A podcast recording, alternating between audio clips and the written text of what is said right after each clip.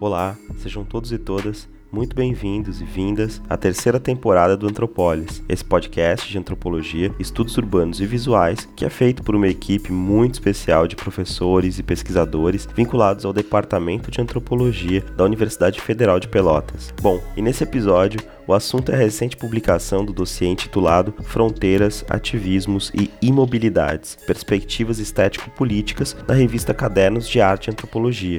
Eu sou Guilherme Aderaldo, anfitrião dessa conversa, na qual eu tive o prazer de receber as minhas queridas colegas e co-organizadoras do dossiê, Fernanda Duarte e Bianca Freire Medeiros, que aliás já passou aqui pelo podcast. Bom, eu lembro que o link para o dossiê, assim como para alguma das referências que nós vamos citar aqui durante a conversa, se encontram na própria descrição do episódio. E eu peço para que vocês que ainda não nos seguem nas nossas redes, que o façam. Vai lá em @antropolispodcast, é rapidinho. Nosso e-mail para contatos é antropolispodcast@gmail.com. Escreve pra gente que a gente vai adorar ouvir a sua opinião, crítica ou sugestão. Mas chega de enrolação, bora pra conversa.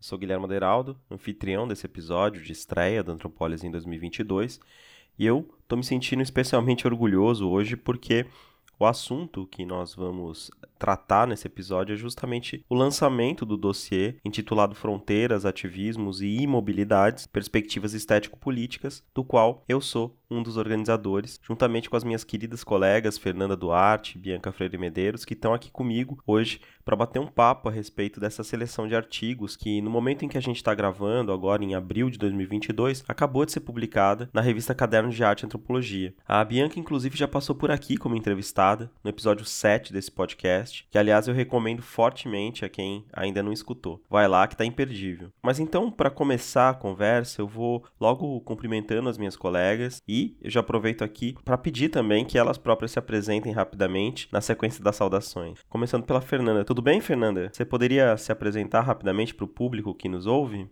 Oi, Guilherme, Bianca, olá pessoal. Meu nome é Fernanda Duarte, eu sou professora do Departamento de Comunicação da North Carolina State University. Foi um prazer participar da conversa e da, da discussão para elaboração desse dossiê com Bianca e Guilhermo. E, bom, a minha área de pesquisa olha, né, dentro da, do campo da comunicação para as formas de apropriação é, de tecnologias midiáticas, principalmente para as formas criativas, subversivas e formas de ativismo. É, Guilherme, será que você pode falar um pouco também sobre a sua, sua pesquisa e a sua entrada nesse dossiê? Sim, Fernanda. Poxa, é, obrigado, aliás, pela, pela passagem do bastão, né? A questão é que eu tô tão habituado, assim, a conduzir o podcast, né, que eu acabo naturalizando a ideia de que as pessoas que nos ouvem, né, já me conhecem, já conhecem é, o meu trabalho, que não é verdade, né? Mas então, é, na minha trajetória mais recente de pesquisas, eu também tenho investido esforços, né, nessa tentativa de entender é, mais a fundo algumas formas contemporâneas de ativismo, como o videoativismo, os ativismos contra-geográficos, que são modalidades de ativismo que usam dispositivos digitais, né, como câmeras, celulares, drones e também certos softwares de georreferenciamento, com o objetivo de produzir ações conteúdos, né? Além de experiências educativas também, é muito comum que esses coletivos deem oficinas que sejam capazes de confrontar uma série de representações normativas dos espaços urbanos, é, principalmente dos espaços marginalizados, né? É, isso porque essas representações hegemônicas, normalmente elas tendem a tratar esses territórios é, marginalizados de forma sedentária e isolada das dinâmicas mais alargadas da cidade, né? Como se os próprios territórios periféricos, isoladamente, fossem os responsáveis pela precarização que atinge as populações que residem nesses, nesses lugares, né? E aí, nesse sentido, essa discussão que eu tenho feito nos meus trabalhos é, mais recentes, né? Ela se encaixa é, perfeitamente nessa nossa conversa sobre mobilidades, então é um pouco daí que vem a minha, a minha entrada aqui nesse, na organização desse dossiê, porque as mobilidades, né, da forma como a gente está pensando, no caso desse dossiê sobre o qual a gente vai falar nesse episódio, elas consistem justamente nessa chave analítica, né, que procura é, oferecer subsídios epistêmicos para que a gente possa evidenciar a dimensão relacional dos espaços. Ou seja, o fato de que é, o espaço não pode ser entendido simplesmente como uma superfície, né, ou como um cenário fixo que seria responsável por, por abrigar passivamente as interações sociais, né, uma vez que o próprio espaço é resultado dessas interações. Então, é, essa ideia, né, por exemplo, de um, de um mundo cindido entre um centro e uma periferia completamente segregados, é uma ideia que favorece alguns e desfavorece outros, né? Ou seja, faz circular alguns processos ao mesmo tempo em que barra outros processos. Né? E é sobre isso que eu tenho pensado ultimamente, né? Assim como vários dos, dos textos que compõem esse dossiê da Caderno de Arte e Antropologia. Enfim, mas já falei demais, né? Agora eu vou Uh, já aproveitar para passar a palavra para Bianca, é, pedindo que ela também se apresente. Tudo bem, Bianca? É, conta um pouquinho então para o nosso público, né, que enfim ainda não teve a oportunidade de ouvir o episódio que foi dedicado ao seu trabalho aqui no Antropólis, né? Quem é você? Que legal. É, eu estou muito feliz de estar de volta. vou começar corrigindo um erro terrível que eu cometi na, quando eu estive aqui da outra vez, que foi pronunciar errado o nome do programa, né? Então, Antropólis, muito obrigada por me receber novamente. É, muito obrigada, Guilherme e Fernanda, pela, pela companhia hoje, pela parceria nesse, nesse dossiê, que na verdade é, eu estava pensando aqui, que é o, é o primeiro resultado editorial do nosso grupo, né? Nós três participamos desse grupo de pesquisa, né, que é vinculado ao, ao CNPq, que se chama Mobilidades, Teorias, Temas e Métodos, né, MTTM. A gente é, tem feito algumas coisas, né? Assim, algumas iniciativas, alguns encontros. O grupo participa em peso da Escola de Mobilidades, né? É, que, que a gente vem organizando o professor Tiago Alice e eu, e, e nessa última edição com a professora Camila, que também é do grupo, Camila Moraes. Mas a gente tem feito, eu digo assim, a gente já vem fazendo coisas juntos há muito tempo em torno desse tema da, das mobilidades, mas esse é, é, o primeiro, vamos dizer assim, o primeiro esforço é, editorial com a gente já tendo esse nome, né? Então, tenho essa frente, né, de, de, de atuação e tem uma outra frente que também é, eu acho que, que seria legal mencionar, é, que acaba tendo a ver também com esse projeto, que é, eu coordeno o Urban Data, que é o Banco de Dados Bibliográficos sobre o Brasil Urbano, que é um projeto que está vinculado ao Centro de Estudos da Metrópole, que por sua vez está vinculado né, à Universidade de São Paulo e ao SEBRAP. E já fica aqui o convite para vocês visitarem o nosso site, tem tem um acervo incrível de, né, de produção de estudos urbanos, inclusive nessa direção do que a gente está falando aqui, né? Talvez uma das áreas temáticas, né? Isso que a gente chama de áreas temáticas em mais profusão, é justamente essa é, de arte que a gente está chamando de arte estética, né? Então, é, assim, né, bem situando o, tanto o trabalho de Fernanda quanto o trabalho de, de Guilherme, né, o tipo de pesquisa, que acaba sendo também um pouco do que eu faço, já que eu trabalho também com imagem, né, o que é muito, muito legal, né, é, em relação a essa discussão sobre as mobilidades, é que a gente vai chegando de caminhos por caminhos muito diferentes, né. É, no meu caso, por exemplo, eu cheguei é, a, a partir de uma discussão sobre turismo, né, e essa circulação das imagens é, justamente imagens de cidade em, circulando num mercado global, né, globalizado, é, de disputa, é, justamente por recursos né, públicos e etc. E acabei né, sendo muito influenciada desde a minha, da minha tese de doutorado por esse livro que se chama O Olhar do Turista, do John Urry, né, que hoje é um clássico. Acabou de ser lançado também, faz poucos dias agora, a tradução que a gente ajudou a, a supervisionar, o professor Tiago Alves e eu novamente, do livro, que é a última edição, né, que chama-se O Olhar do Turista 3.0. Então, também quem tem interesse nesse tema das mobilidades, essa seria, vamos dizer assim, a, a obra, isso, a pedra né, de inauguração, por assim dizer, né, desse paradigma. É, e, nessa, e nessa versão 3.0, com a autoria também do, do Iona Lars, né? Então a edição tá super bonita, a gente fez várias notas, tem, a gente incluiu mapinhas, né?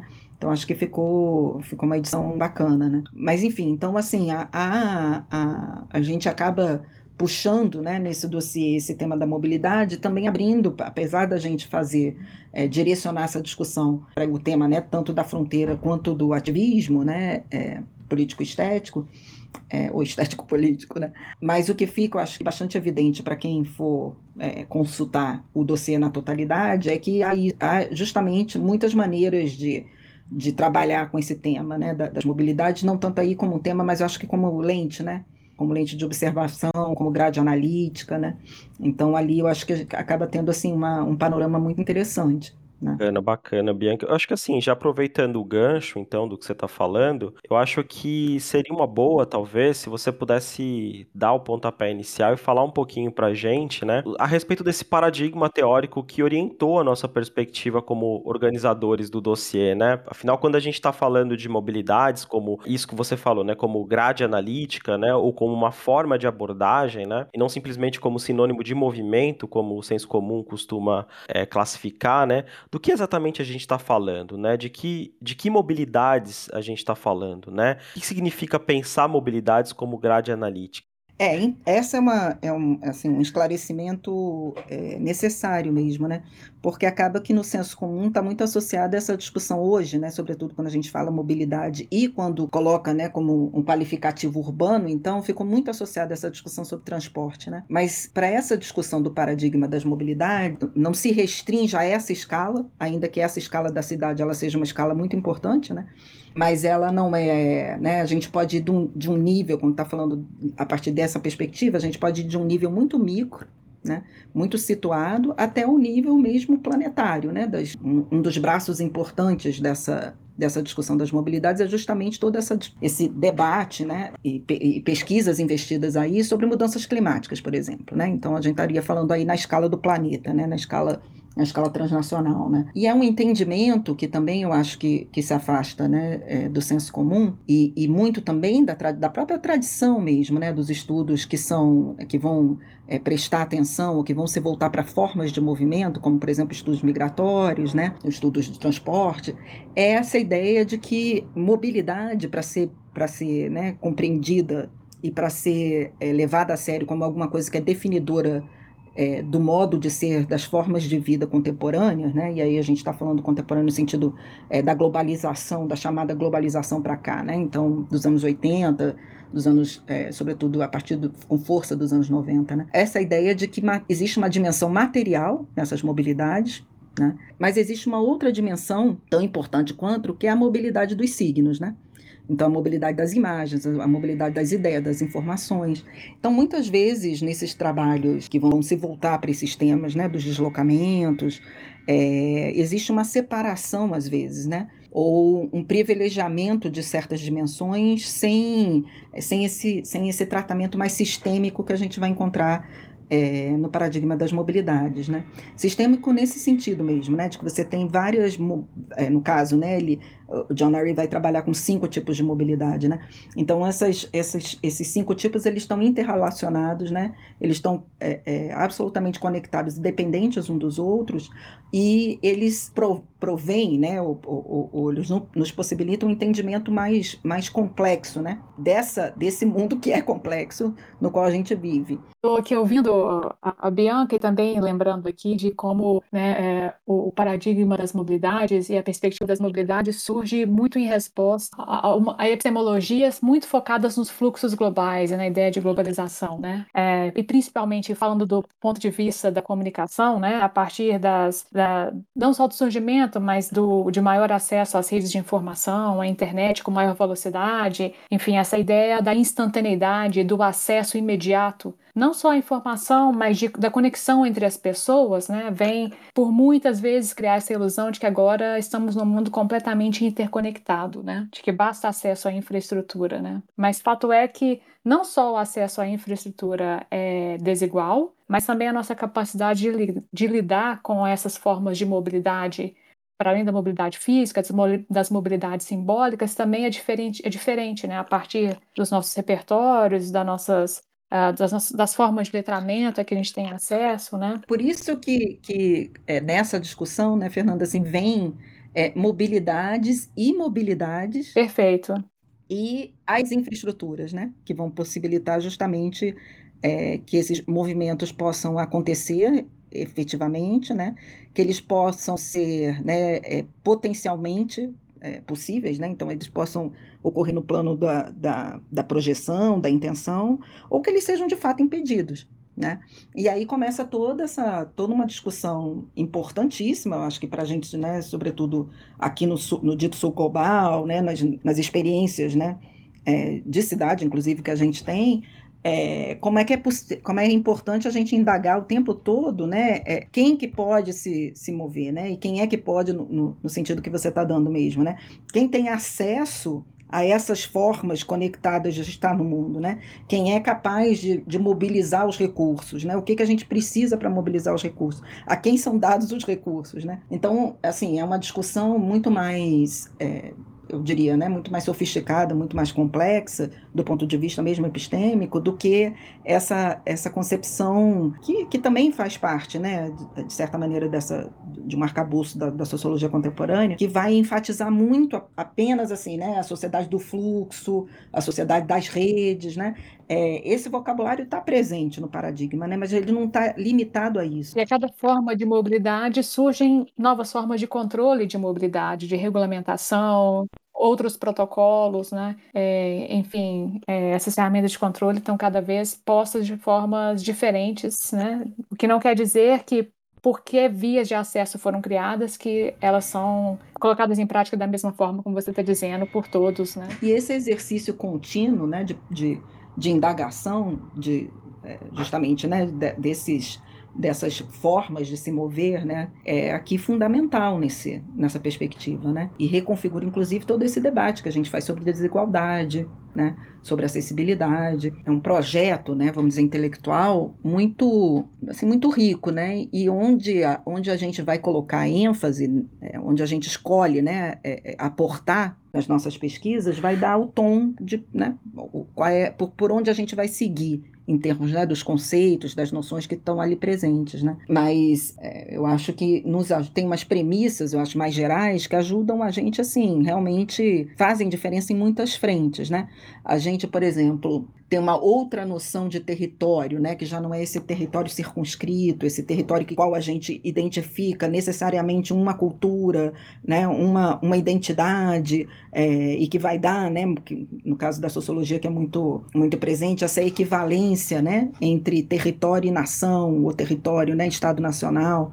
É, a gente vai, então, por um lado, suspendendo essa certeza dessas equivalências, né, estranhando essas equivalências, é, e por outro também essa ideia de que né, a gente precisa fazer uma ciência menos sedentária, né? Então, as nossas formas também de pesquisar, que elas sejam também colocadas em movimento, né? O que se chama aí, né, desse, dessa contribuição da, dos métodos móveis, né? Até a nossa última edição da, da escola, que eu falava aqui para vocês, né, da SPMOB, da qual é, é, Fernanda e, e, e Guilherme também participaram, a gente just, discutiu justamente essa, essa concepção de métodos móveis, né? Como é que a gente é, trabalha com outras técnicas, né, com outros repertórios, com outros protocolos metodológicos mesmo, com, a partir desse, desse, entendimento, dessa lente, dessa forma de olhar o mundo, né. Eu até me lembrei, Bianca, de um exemplo que você deu na vez que você passou aqui pelo podcast antes, né, em que você falava sobre a sua pesquisa a respeito da favela turística e você é, mencionava, né, esse caso de como pesquisar a favela turística é pesquisar um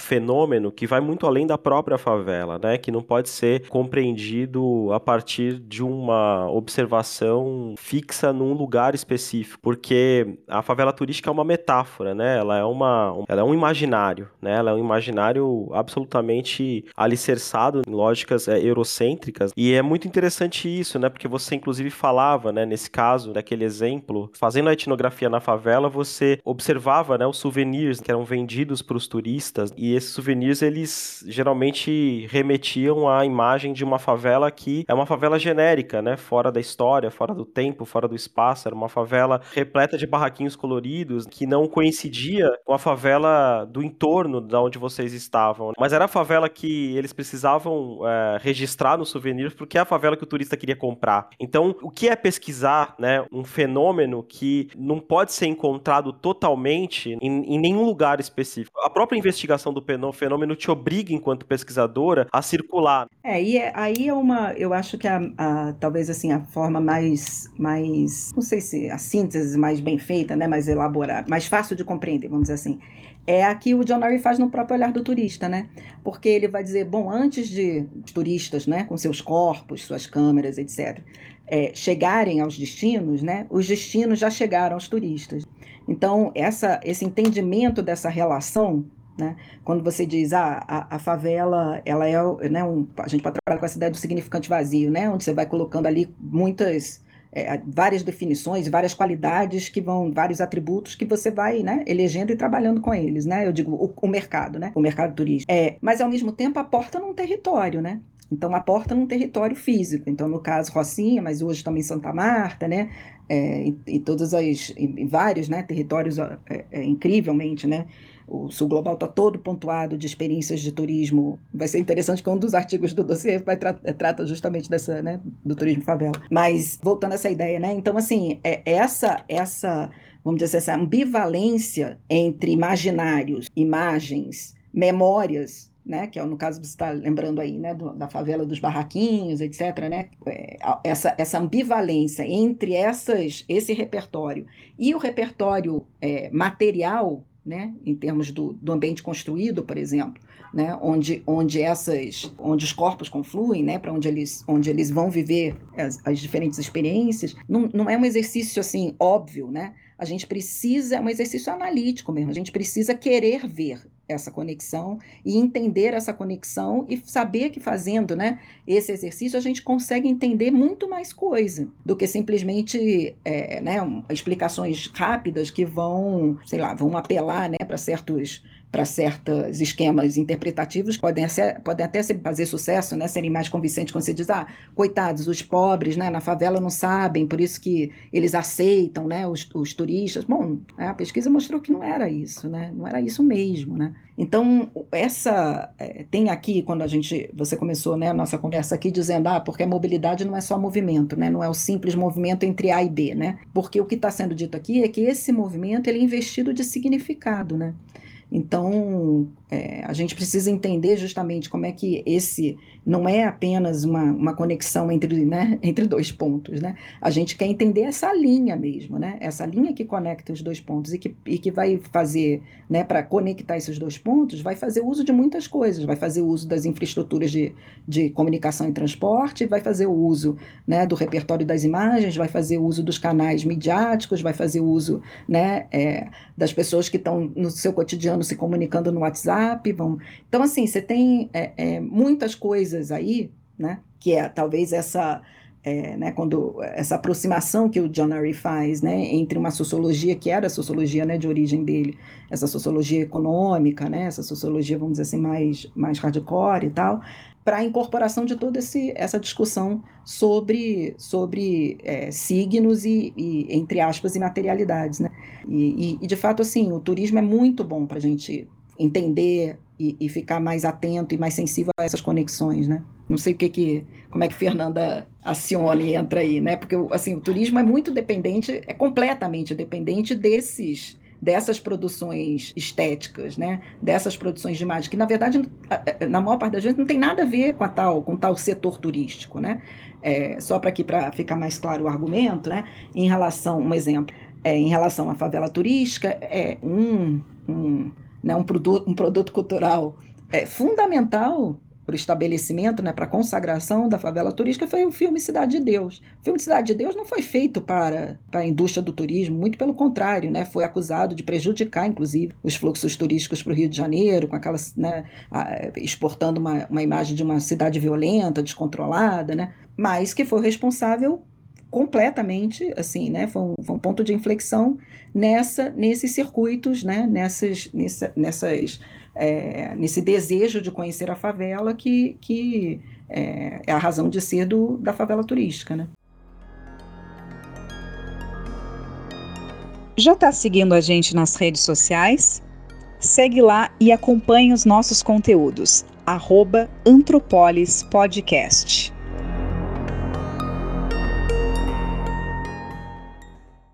Estou aqui é, me lembrando de alguns, alguns projetos de mídia locativa e mídia tática que também acionam essas construções territoriais físicas com esses imaginários, não ah, no, na mesma tônica né, da, do, do, turismo nas favelas, mas também de forma que negocia essas fronteiras, de certa forma, entre o asfalto né, e a quebrada, e essa ideia do olhar estrangeiro sobre uma, uma, uma certa natividade, né? E estou aqui é, lembrando como essas formas de, uh, de construção de conhecimento sobre essas realidades, elas são muitas vezes naturalizadas e muito, uh, às vezes, tidas como uma atualização neutra e objetiva quando são mediadas por tecnologias, né? E o, esse dossiê tratou muito sobre essa dimensão político-estética, estético-política, a partir dessa negociação das fronteiras, né? E fronteiras simbólicas e fronteiras físicas, geográficas também, que é o caso da favela e o caso desse exemplo que eu quero compartilhar com vocês. Eu estou aqui me lembrando de um projeto de mídia locativa no início dos anos 2000 chamado Transborder Immigrant Tool, que era um projeto, traduz para português como Ferramenta do Imigrante Transfronteira, e que era um projeto do Critical Art Ensemble, que é um grupo de pesquisadores é, afiliados à Universidade de, de, da Califórnia, em San Diego, e também ativistas. E eles construíram um aplicativo no celular, naquele Nokia 95, aquele antigo mesmo, sabe? Um dos primeiros celulares que conseguia trabalhar com que a gente conseguia programar sistemas de navegação, GPS, GIS. E eles construíram esse aplicativo que era para auxiliar imigrantes mexicanos a cruzar a fronteira uh, para os Estados Unidos, é, ali na, na Califórnia. É, basta dizer que a coisa foi super controversa, porque o, todo o desenvolvimento do aplicativo, e que na verdade não é um aplicativo utilitário, mas é uma, um projeto de arte, né? Foi feito por, com financiamento público enfim, é, isso gerou uma série de investigações. No final, todos foram. É, ninguém foi julgado culpado nem nada, enfim. Mas é, o ponto que eu quero trazer aqui é que nesse aplicativo, né, ele foi instalado, ele é um software livre, foi instalado nesses celulares e esses celulares eram distribuídos na fronteira. E é um projeto de arte que é uma, uma, um projeto de performance que vai mostrar como que essa nossa essa ideia da fronteira, né, como uma, uma linha imaginária e no caso, né, entre o México e os Estados Unidos também uma linha física muito óbvia, né, porque tem aquele muro enorme, muita segurança, enfim, é, ele mostra, ele se coloca como uma linha que define o limite claro entre dois países e que é separado por um deserto que é um deserto que é fatal, né? Muitas pessoas que tentam fazer essa, essa travessia acabam morrendo. E o que esse aplicativo faz? Ele promove pontos de orientação, né, pontos de navegação para os imigrantes que estão atravessando a fronteira, mas também mostra pontos de apoio que foram instalados por voluntários, com água e alimentação. Então, ele é um aplicativo que negocia esse território geográfico como um território também que é simbólico para tentar uh, auxiliar na sobrevivência dessas pessoas. Né? É, quando a gente olha para sistemas de ge geolocalização, né, GPS, GES, principalmente nessa época, início dos anos 2000, quando isso foi, foi criado, a gente tem esses instrumentos como uma forma objetiva de fatiar o globo, né, de determinar onde que as fronteiras se localizam, até onde eu posso ir e até onde, é, onde começa um país, onde termina o outro, né? E, enfim, nessa travessia real, física, entre é, esse, esse deserto árido, por esse aplicativo, esses imigrantes são, é, são, enfim, recebidos com essas informações de sobrevivência, mas também com poesia. Atravessar a fronteira aí, ele deixa de ser um mero gesto de não mero, mas ele deixa de ser apenas um gesto de deslocamento físico e passa a ser uma construção de um, de um, de um espaço simbólico ali de luta e que não é um deslocamento apenas geográfico, mas é um, um deslocamento quase que existencial de sobrevivência, de construção da sua própria identidade e, e a poesia, enfim, e, o, e, e esse cuidado com os outros vem como um alívio por esse lado, né?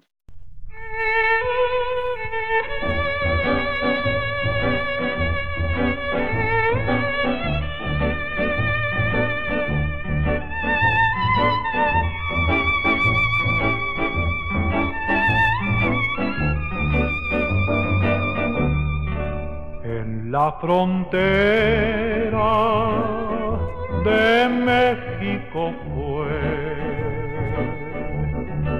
Bajo su cielo azul, bordado azul, me enamoré, un rayo de luna, su cara alumbró y con sus ojos mi vida cambió.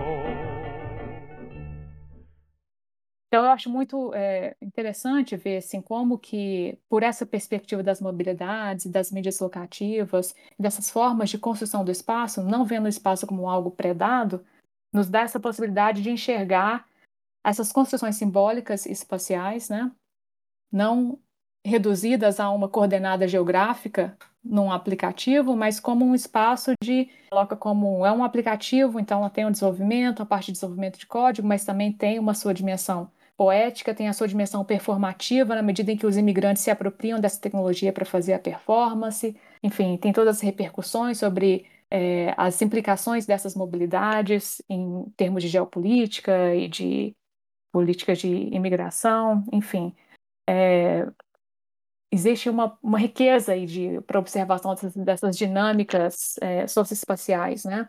Que nos permite ver quem é segregado, quem é convidado a entrar, e a, a, o potencial estético vem trazer aí é, oportunidade de subverter e chegar no limite, né, do questionamento também. É justamente aí que eu acho que se encontra a proposta, né, desse dossiê que a gente organizou, né. Eu acho que o que você está falando é interessante porque mostra, né, como que essas concepções a priori, né, acerca do que é o espaço, do que é a cidade, né, do que é a fronteira, né, elas carregam valores que reproduzem hierarquias, né, sobre, sobre esse disfarce da suposta neutralidade, né. Então eu acho que esses ativismos estéticos, esses ativismos é, é, políticos, né, contemporâneos, se, é, eu acho que eles têm uma uma questão interessante que aparece em vários dos artigos que compõem o dossiê, que tem a ver com uma certa com um certo esforço de problematizar a racionalidade tipológica, sabe? Essa racionalidade que divide o mundo entre exclusão e inclusão, centro e periferia, cidade formal, cidade informal, né? Porque essa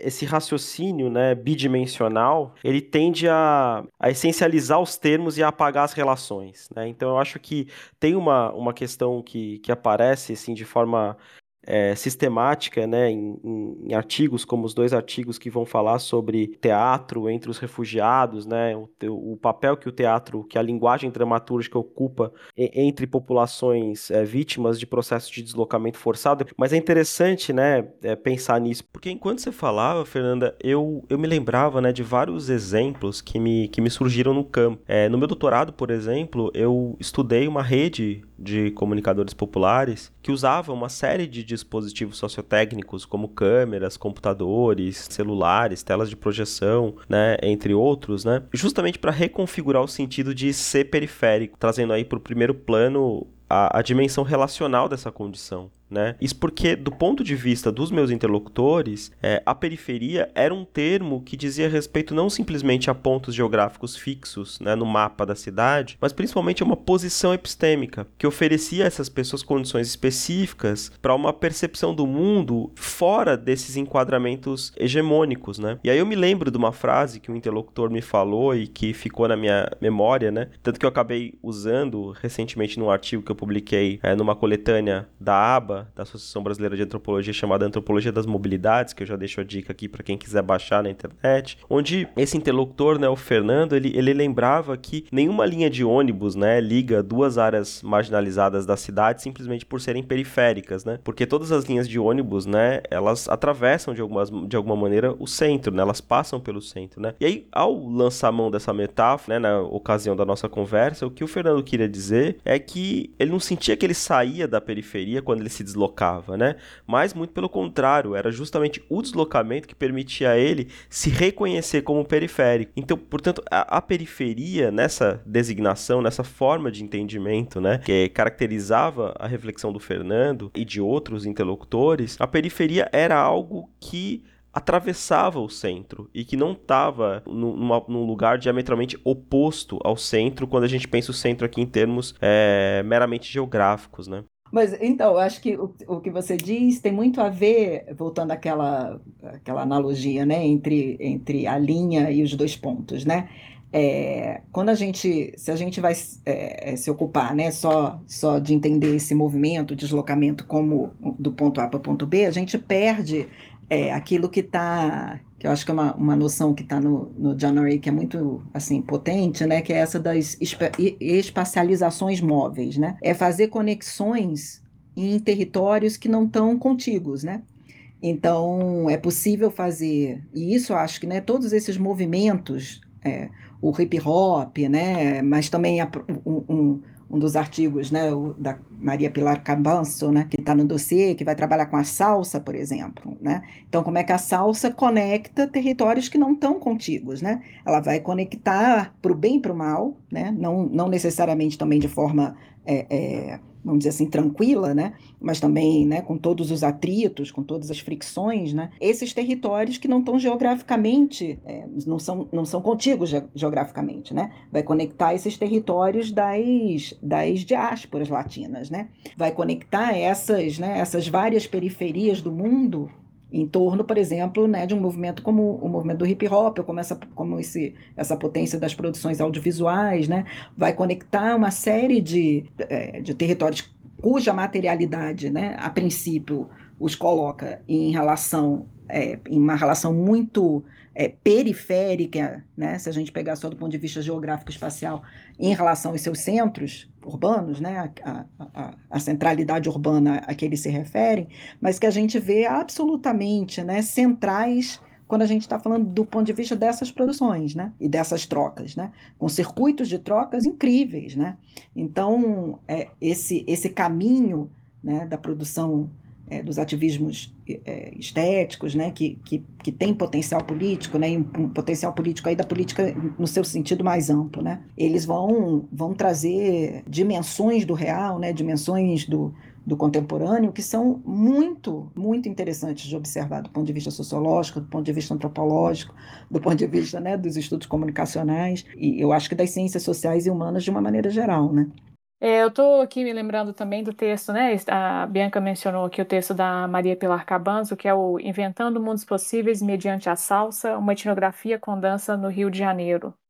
E nesse texto ela vai, é, ela, ela, compartilha conosco, né, o relato, uma etnografia que ela faz, é, em que ela acompanha é, dançarinos salseiros, né, em, em, em alguns lugares no Rio, e, enfim, e ela apresenta para a gente essa ideia, né, de que contrariando esse senso comum de que a salsa é esse ritmo que une essa a, a diáspora latino-americana, né, na verdade existem marcadores sociais e culturais que é, demonstram como que a, a, a, prática da salsa, essa performance da salsa, ela não é tão unificadora em termos de produzir ou de mediar uma identidade única né, para todos os latino-americanos. Ela é atravessada por marcadores econômicos, sociais e de raça também. Né? Então, quando Bianca estava dizendo aí sobre essa questão do, do, da construção dos territórios, também eu fiquei essa, esses marcadores interseccionais, né,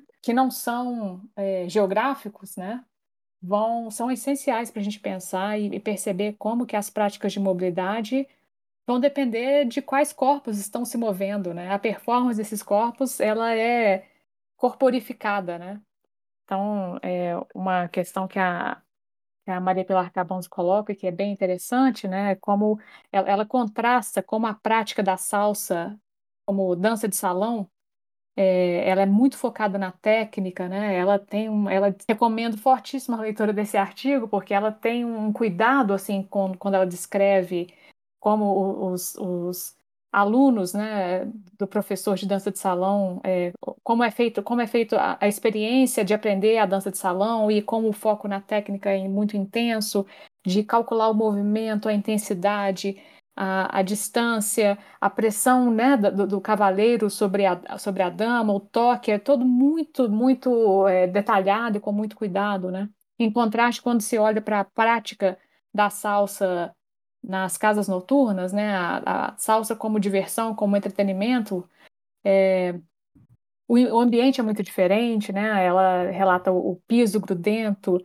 e relata também, enfim, é, mais o improviso e a, e a, música ao vivo, enfim, é uma prática mais, mais espontânea, né? É, e não tanto focado na competição ou na, ou na é, exatidão do movimento. Enfim, e, e que os marcadores de raça e de gênero e, de, os marcadores sociais também dos brasileiros e estrangeiros acabam criando formas diferentes de performar essa salsa, né? E uma valorização também de qual é a salsa correta, né?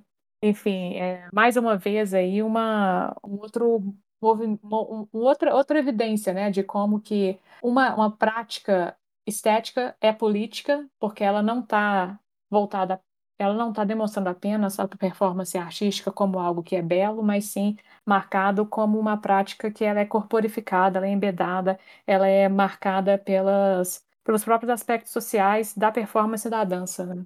Ai, mira, mama, caramba. Ai, mira, como ai, mira, mama, caramba. Ai, mira, mira como está meche.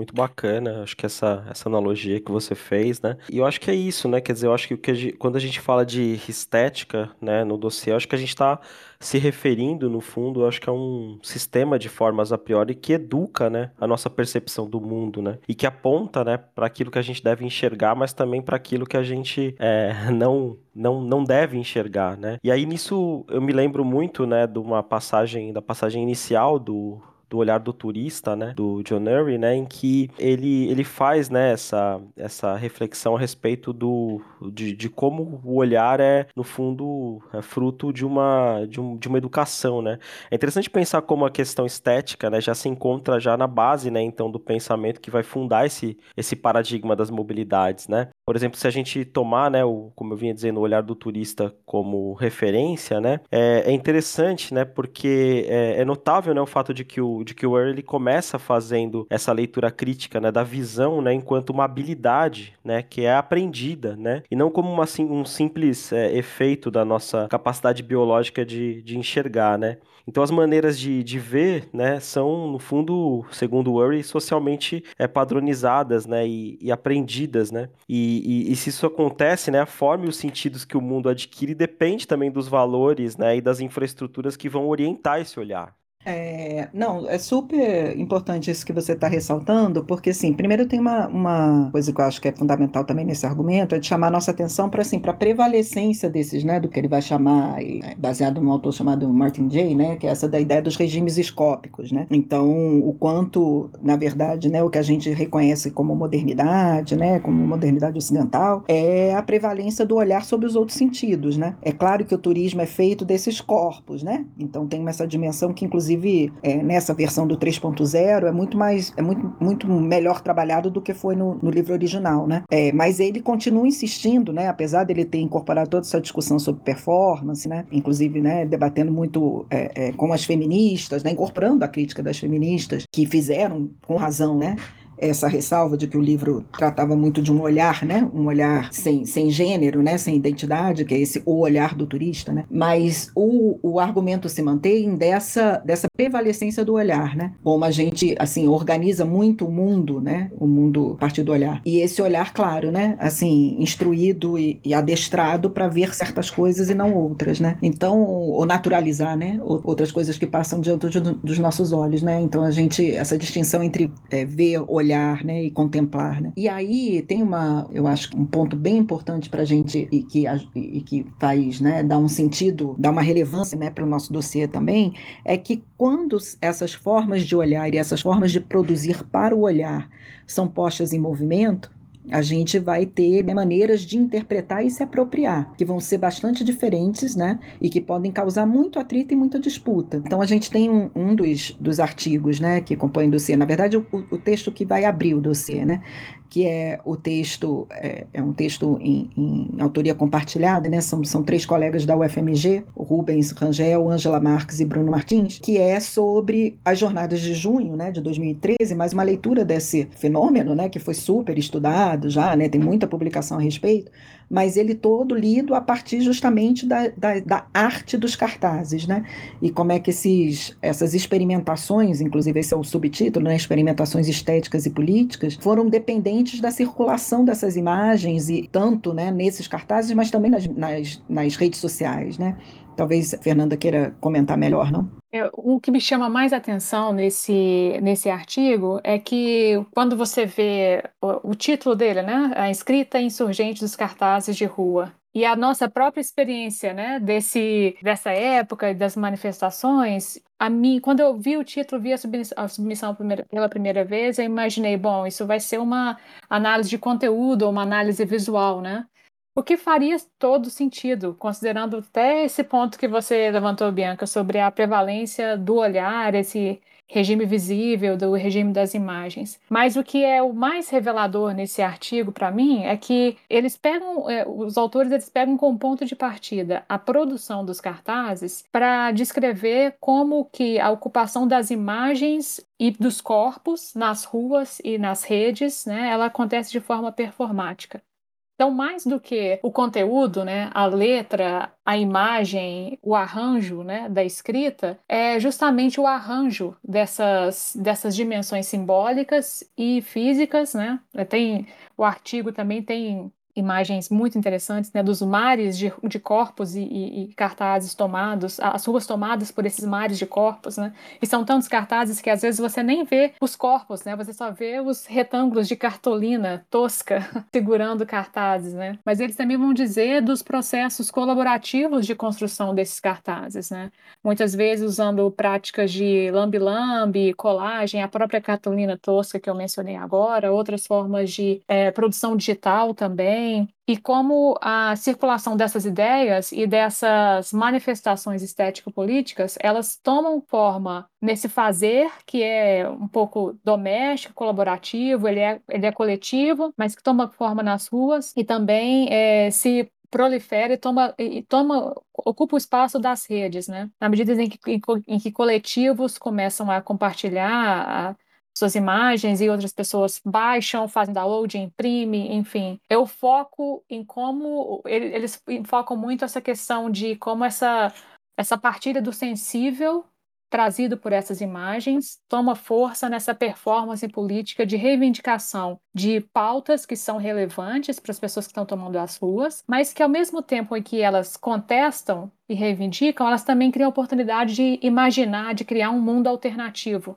através dessas imagens. Então é um protesto de, são protestos de resistência, são imagens de resistência, mas são imagens projetivas para o futuro, né? Então é, é nessa constelação de, dessas diversas formas de mobilidade, de mobilidade física dos corpos, da performance nas ruas, mas também das imagens nas ruas e nas redes, que vão dando essa oportunidade de reinventar inventar um gesto, uma forma de agir política que é do dia a dia, que é da micropolítica, mas que ousa alçar voos mais altos e escalas mais ampliadas, na medida em que toma as redes, mas é à medida também que com o tempo acaba virando outras pautas de reivindicação de políticas públicas, né?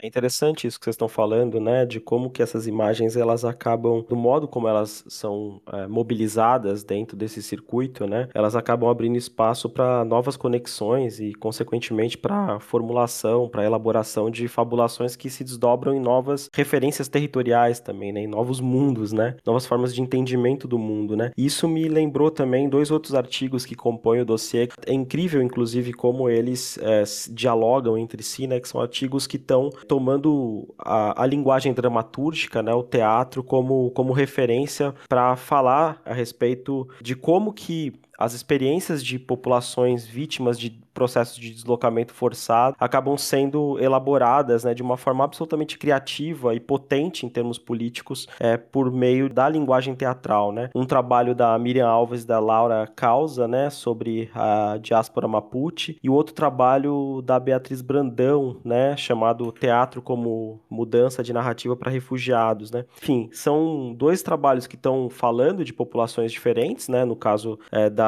da Miriam e da Laura, elas estão falando sobre a, uma população indígena, né, que é, originariamente está alocada na região da fronteira entre o Chile e a Argentina, né, e a Beatriz está falando sobre a experiência de populações refugiadas ou demandantes de asilo, né. Mas é interessante como nos dois casos, né, é, a linguagem teatral ela vai ser tomada, né, como um suporte, né, que é apropriado por essas populações, né, como, com, com o objetivo de construir, né, um espaço de enunciação que permita a essas populações, né, falarem e escaparem de certas representações estereotipadas das suas formas de pertencimento identitário, né. Então é muito interessante como que nos dois casos elas vão mostrar como que o teatro é usado como uma maneira dessas populações criar uma espécie de um terceiro espaço, para usar aqui uma referência do Homi Baba, né, um espaço alternativo de enunciação que permita a elas é, falarem não do lugar de vítimas, né, do lugar de populações excluídas, né, mas de um lugar de saber, de um lugar de potência, né. Como que essa, essa linguagem dramatúrgica, né, ela é apropriada por essas populações de uma maneira em que elas deixam de é, assumir esse, esse papel de populações excluídas, né, para ocupar mesmo esse outro espaço de populações capazes de inventar novos mundos, né, de fabular, de, de construir, de imaginar é, outras conexões é, que, que fundo é uma posição que é decorrente de uma de, de experiências profundamente cosmopolitas, né? A gente costuma associar a noção de cosmopolitismo às, às chamadas classes globais, às elites, né? E é muito interessante como que esses dois artigos mostram, né, o modo como essas populações que estão o tempo todo se deslocando, né, ao se deslocarem, elas vão também acumulando repertório, acumulando conhecimentos e a partir desse acúmulo produzindo combinações muitas vezes inesperadas que vão conformar formas de saber muito inovadoras, né? E como que o teatro, como que a linguagem dramatúrgica ela é apropriada por essas populações para que elas possam falar a partir desse lugar de saber, né? Não, não a partir dessa posição de simples vítimas, né, do, do mundo, né? A partir dessa posição subalterna, né, subalternizada, né? Então é muito interessante também como que é, nesse sentido esses dois textos é, que tomam a linguagem teatral como foco, né? Eles dialogam também com esse trabalho sobre, sobre os cartazes e também com o trabalho que vocês acabaram de falar agora há pouco da, da salsa, né? E acho que esse, esse protagonismo na narrativa é importantíssimo, né? Porque no, no artigo, eu me lembro do, do teatro Mapuche, a ideia é, principal, né, pra, motiva a criação de uma peça teatral é de de preservação da própria cultura, né? É, então, a, a, possibilidade de utilizar essa ferramenta, essa, essa estratégia narrativa para preservar a história de um povo, mas também para de, de, forma que eles também protagonizam, né, a sua própria versão dessa história, é essencial, né? O único ensaio que faz parte do, do nosso dossiê né? Nesse dossiê a gente tem artigos acadêmicos mais tradicionais e temos também um ensaio que ele é, é texto mais mais ensaístico, mais experimental, com uma série de fotografias, né? Ele também vem com essa ideia de dar protagonismo de, da, da vivência da cidade de uma pessoa que é da periferia, né? Então que tipicamente não teria, não ocuparia esse lugar, tipo, que normalmente ela, ela ocuparia, ela desapareceria na paisagem urbana, né? E é um artigo da Renata da Silva Mello, né, da, da UFPRJ, e é um, esse registro fotográfico que ela acompanha a, a, a protagonista do ensaio é a mãe dela, é a Maria de Lourdes, que ela é imigrante nordestina, ela é costureira e é vendedora ambulante, e a, a Renata, então, acompanhou a mãe durante é, o dia a dia de trabalho dela, né? Então, tão comum a gente ver vários vendedores ambulantes nas cidades, na gran nas grandes cidades, e eles desaparecem, né, é, com a paisagem da cidade, então a possibilidade de deslocá-la da paisagem, colocá-la em primeiro plano é, é, muito interessante nesse artigo, né? E, enfim, sobre o olhar da mobilidade que a Renata compartilha com a gente, né? É, destaca não só a experiência do dia a dia da mãe dela nesse processo de produção é, das bolsas, dos produtos que ela vai vender depois né, na cidade, mas é, mostra como a experiência urbana dela ela é marcada por várias táticas de sobrevivência mesmo e de negociação constante da forma de ocupação do espaço doméstico, que é o espaço doméstico, mas também é o espaço do trabalho, com a ocupação dos seus direitos como é, vendedora autônoma, que precisa negociar a sua licença junto à prefeitura, que precisa negociar a ocupação do espaço físico da sua banca com os fiscais, com outros vendedores ambulantes e como e as tensões que surgem, né? Porque é uma negociação diária e é constante e não tem nada certo, né? É tudo muito imprevisível, assim. E as imagens que a Renata traz para a gente são de uma sensibilidade ímpar, né? Que mostram para a gente as, a, os diversos momentos de interação com a cidade, com as outras pessoas e, enfim, vão mostrar essas dinâmicas de trabalho, esses embates cotidianos que também são, como no caso do, do artigo sobre a salsa, também são marcados por questões de, de raça, de gênero, de migração, enfim, classe social. E a cada, cada circunstância né, que é colocado para a gente nesse ensaio, a gente vê como a forma de. Os exercícios da mobilidade são o tempo todo tensionados, ainda que em algum momento tenham, hajam regras predeterminadas, por exemplo, de ocupação do espaço físico da banca dela, né, em algumas partes da cidade, o tempo todo é inconstante. Né? Tem uma cena fantástica que a Renata descreve, que é o momento em que os ambulantes estão todos aguardando o momento em que uh, os fiscais autorizam que os ambulantes passem a ocupar um espaço, acredito que é uma seja uma calçada, enfim. E tem um horário, enfim, que é, o espaço não pode ser ocupado e os fiscais permitem é, a partir de um certo horário. Esse horário é pré-determinado, mas a incerteza é tanta que nunca se sabe quando de fato os fiscais, fiscais vão liberar. E a cena que ela descreve é no momento em que o fiscal autoriza que os ambulantes ocupem o espaço para montar suas bancas, é um corre-corre danado. Então eu fico e ela descreve esses todos esses ambulantes com seus carrinhos e com suas sacolas, com as bancas desmontadas. Ou a, a, ela relata a mãe dela, inclusive, monta a banca em, a, a, a uma distância e depois move essa banca já montada. E eu fiquei imaginando quando eu estava lendo todos esses corpos, essas bancas e as bolsas, os produtos que são feitos e revendidos, e aquele corre-corre danado e todo mundo, todos, todo mundo tendo que meio que de forma muito sincronizada, dimensionar o seu volume, o espaço que cada um ocupa para não trombar um no outro e ver se não cai mercadoria no caminho. Então, enfim, é uma, é uma algazarra, mas é uma algazarra, é um caos ordenado, né? Que precisa ser ordenado entre entre si para que cada um possa exercer o direito de ocupar aquele espaço. Então, é, essa imagem para mim desse corre-corre dos ambulantes tentando ocupar os espaços e ao mesmo tempo vigiar os seus bens e organizar a sua banca, para mim é um exemplo é uma imagem muito rica que diz muito sobre esses arranjos de movimentação, que não é um indivíduo, né? É, não, é um, não é pensar a mobilidade como um indivíduo que passa de um ponto A para um ponto B, mas como esse sistema em movimento, esse sistema é, contingente, né? E co-constitutivo, onde uma peça, um ator afeta o movimento do outro, né? Eu acho, Fernanda, isso aí é um ponto assim fundamental, né? Porque muito da discussão sobre mobilidade fica circunscrito ou, ou, ou direcionado para essa referência desse, é, né, de um discurso mais liberal do, do movimento como direito de ir e vir, né? Então, esse direito individual que corresponde a um sujeito né, de, de vontades e, e, de, e desses direitos né, que estão imaginados assim de, de, uma maneira muito autônoma. Né? Então, é, essa né, a discussão do, do paradigma das mobilidades e que encontra nesse trabalho é, de Renata um, um, uma visualização, né, uma pegada empírica tão, tão incrível, né, é justamente para a gente lembrar dessa, disso que você acaba de dizer, né, dessa composição que é sempre, dessa, esse movimento é sempre com outros, né, para outros ou contra outros, né. Então, assim, a gente está sempre pensando essa, estou é, fazendo aqui uma, né, uma parafraseando o Zimmel, né, mas é, do quanto é importante a gente pensar, inclusive para pensar como, como né, a mobilidade como capital, a mobilidade como, como direito, né, é saber né, dessa. Vai ser sempre algo que vai estar em disputa, né? ela não é igualmente distribuída, né, o direito, porque também é o direito, e esse está tá, acho que muito bem ilustrado no, nesse ensaio, e é, acho que de forma particular nele, né, é o direito de atravessar, é o direito de circular, mas é o direito de permanecer, né?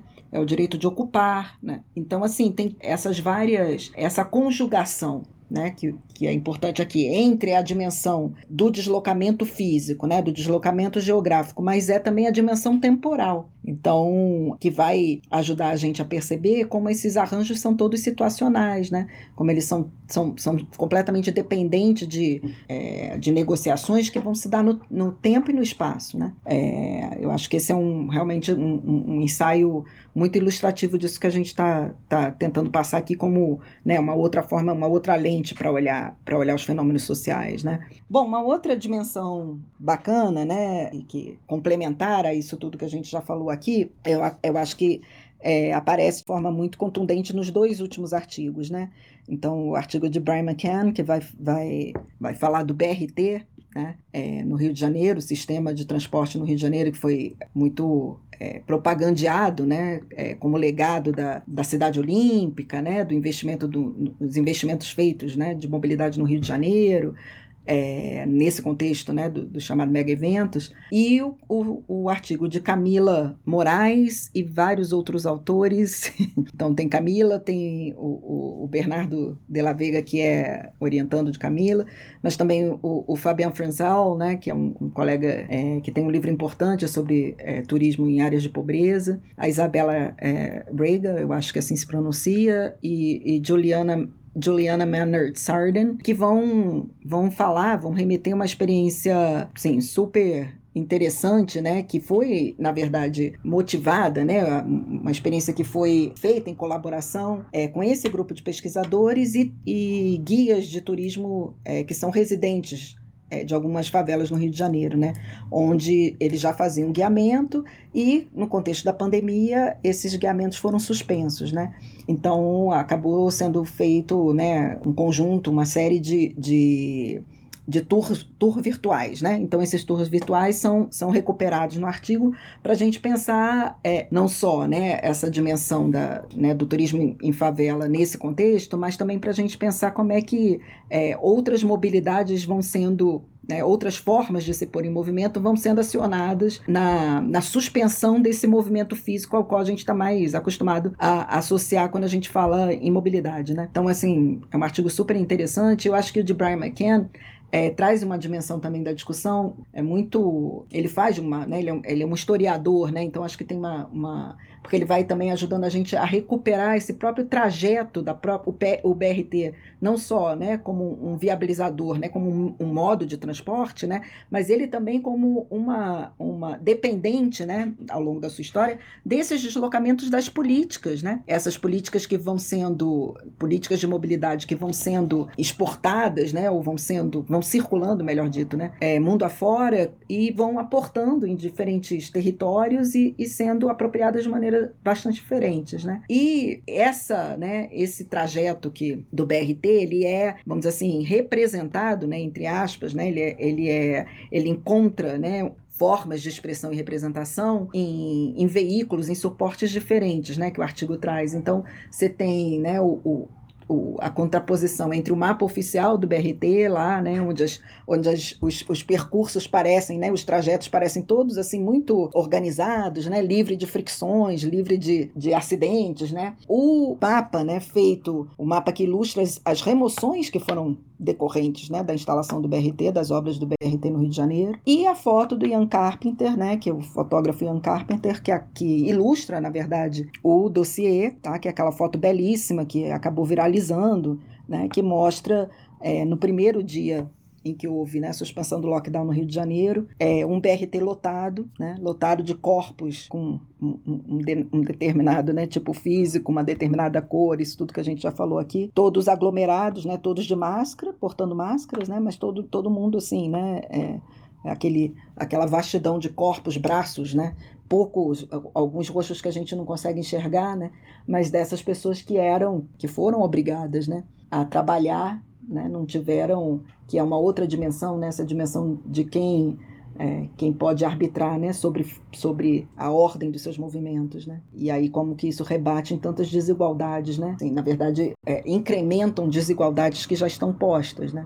Então esse esse é o que a gente chama, né, de capital de rede, né, o que o John Murray chama de capital de rede, é justamente é, para a gente auxilia a gente a pensar como é que essas desigualdades vão sendo sobrepostas, né? Essas desigualdades já que a gente já associa, né, a, a, os marcadores, a, a classe social, os marcadores de gênero, né, sexualidade, mas, enfim, então são, são, eu acho que, né, o dossiê lido na sua na sua íntegra é um repertório assim muito vasto, muito variado da gente ver né, formas de é, apropriação né, é, estética do mundo, né, super interessantes, que, que ajudam a gente a reposicionar teoricamente, né, conceitualmente, é, essas categorias todas, né, aqui já é, Guilherme e, e Fernanda se referiram tão bem aqui.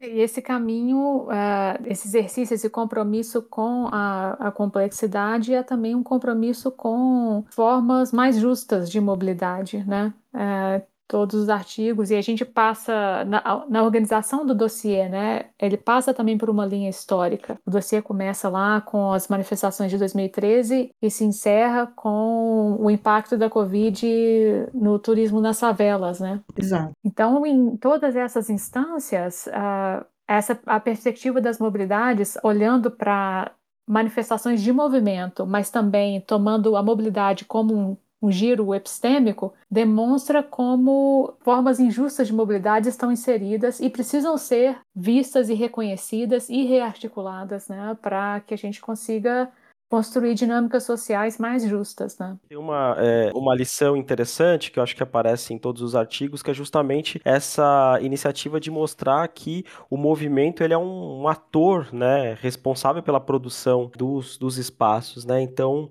ao atentarem para as relações, ao invés da, das versões essencializadas dos termos, eu acho que todos os artigos de alguma maneira mostram quanto um olhar atento, um olhar cuidadoso, um olhar teoricamente rigoroso, né, para as práticas socioespaciais vai mostrar como que dificilmente, né, os, os fenômenos que a gente observa é, cabem, né, se acomodam com facilidade nessas dicotomias, né, tipo centro e periferia, ou global e local, ou cidade formal, cidade informal, ou exclu exclusão e inclusão, né? Então todos os artigos de alguma maneira complexificam essa, essa ambiência, né? E mostram o quanto que essa, esse raciocínio tipológico ele precisa ser é, problematizado. Eu acho que por teorias que é, efetivamente se preocupam em, em construir uma reflexão mais complexa a respeito das relações socioespaciais. Né? Acho que não poderíamos terminar de forma mais, mais condizente com o projeto projeto, né? Com a, com a vontade que nos animou a fazer esse dossiê, né?